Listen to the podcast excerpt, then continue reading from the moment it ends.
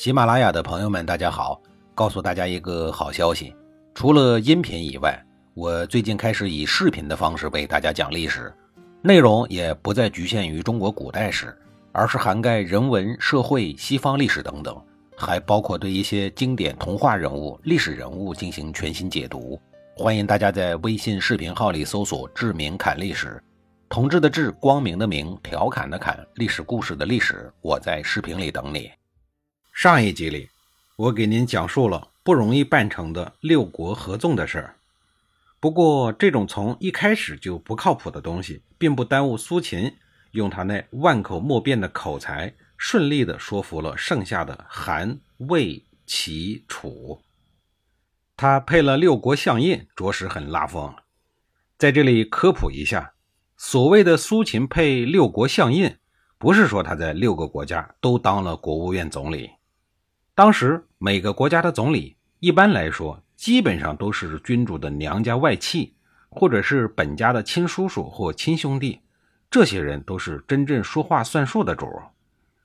苏秦这种国相只能叫做客卿，挂名而已，没有什么实质的意义。每个国家为了自己的利益，都会或多或少往别的国家安插这种客卿。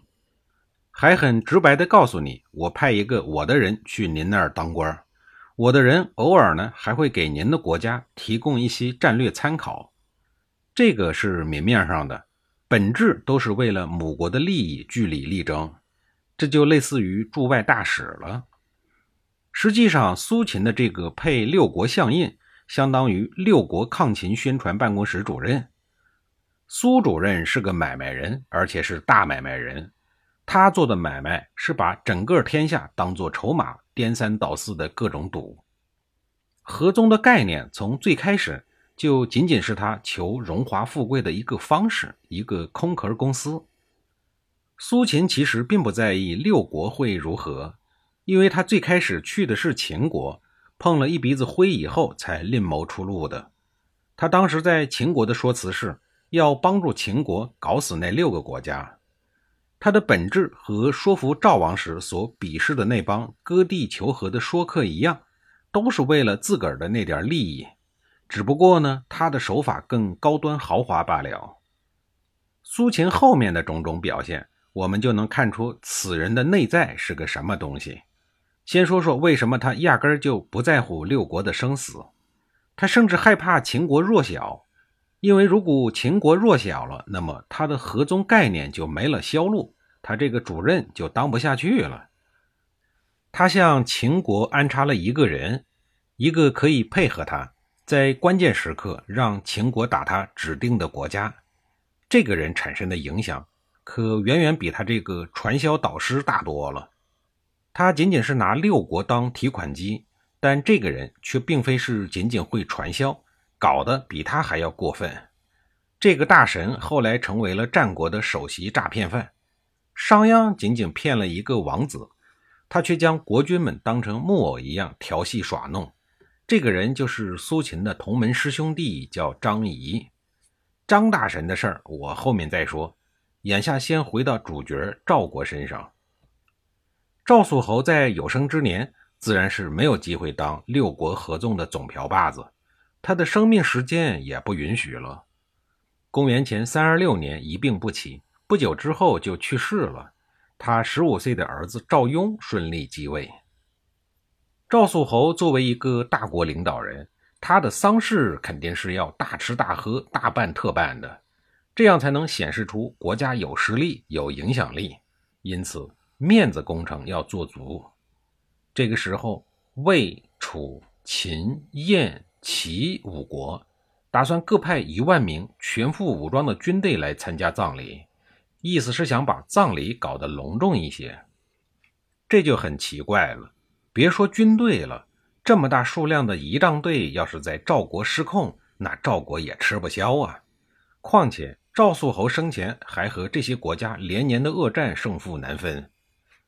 果不其然，其中猫腻大大的有，原来是魏国的魏惠王。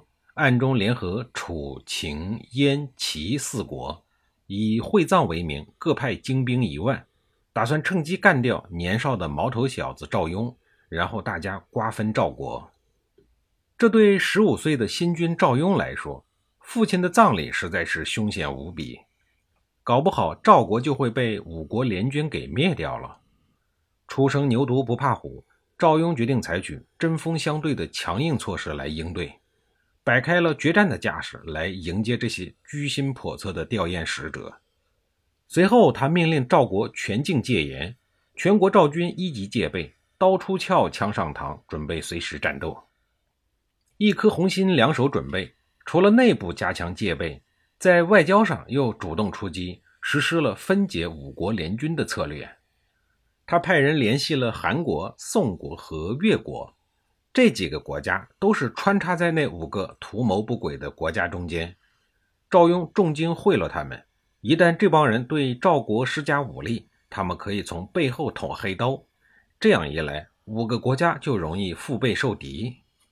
同时，赵雍还主动的放低姿态，联系了一个戎狄人国家楼烦，让楼烦国骚扰燕国和中山国，使得中山国没有精力对赵国趁火打劫。部署完这些事儿以后，赵雍命令来参加丧礼的五国军队不能够进入赵国的边境，只同意五国使者携带各国国君的吊唁之物入境。由赵国负责接待的大臣将他们直接送往首都邯郸。五国使者一看赵国重兵待客，戒备森严，而且赵、韩、宋联盟已经成型了，不得不打消要占赵国便宜的念头。五国使者进入赵国以后，见赵国的精锐部队云集邯郸，战争似乎一触即发。这帮吊唁使者哪儿还敢有任何的非分之想啊？匆匆参加完葬礼以后，便迅速的离开了。十五岁的赵雍刚刚登上君位，就经受住了如此严峻的考验。这些应对凶险的准备工作处理得紧凑有序、丝丝入扣，哪儿像是一个毛头小子的手笔？分明是运筹帷幄、决胜千里的君王范儿啊！公元前三二六年，险境终于挺过去了，该想着怎么治理国家了。这时候有大臣说：“您看，您周边那些不三不四、阿猫阿狗的国君都开始称王了，要不然您也称王吧？”赵雍气哄哄地说：“你才是王八，起那个哄有什么用啊？咱们这小国家积贫积弱的，想安分守己、过一个安稳日子都是一种奢侈，一天到晚心惊胆战、防贼防盗的，哪有什么心情玩那些个虚头巴脑的东西？”大臣以为。赵雍嘴上谦虚，但心里头向往，于是继续固执地劝他称王。这时候，颇有逆反心理的少年国君干脆来了一个唱反调，连侯也不当了，自降一格，让别人称呼自己为君。那意思是说，你们要再劝，我就再降格。这下麻烦了，赵雍要是降到了士，大臣们只能跟着往下降。降到了庶民，降到了奴隶了，这下麻烦了，谁还敢劝呢？这事儿不是我在这里瞎白话的啊，此事在《史记》中有记载。武臣相王赵独否曰：“吾其实感触其名乎？令国人谓己曰君。”作为从负责任的大国晋国里分裂出来的新兴帝国，当时的赵国在诸侯中实力呢，确实相对较弱。不但经常受魏、秦、齐、楚等大国的欺负，就连中山国这样的戎狄人国家也不把赵国放在眼里，以至于赵国国土竟然被中山国硬生生地分割成了南北两大块，搞得本国国民相互探亲访友还得跨越国境。下一集里，我继续给您讲述被切成两半的赵国是怎么奋发图强的。